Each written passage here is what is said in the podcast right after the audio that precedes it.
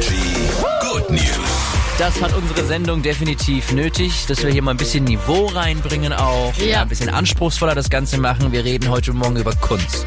Über Paul reden wir, der ist in Hamburg unterwegs und hat eine eigene Galerie und diese Galerie ist einfach mal ganz Hamburg.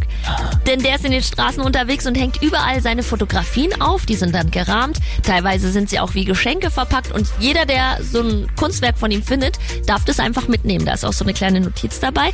Es gibt aber eine Bedingung. Paul sagt nämlich, wer ein Bild von ihm findet, muss ihm bei Insta schreiben und die Story erzählen, wie dieses Bild oder Kunstwerk gefunden wurde. Hätte ich das mal gewusst, ey. Wir, wir haben jetzt erst unser Gästeklo am Wochenende neu eingerichtet. Hätte ich mir Bilder holen können. Hättest du abstauben können. Hier ist Energy. Guten Morgen.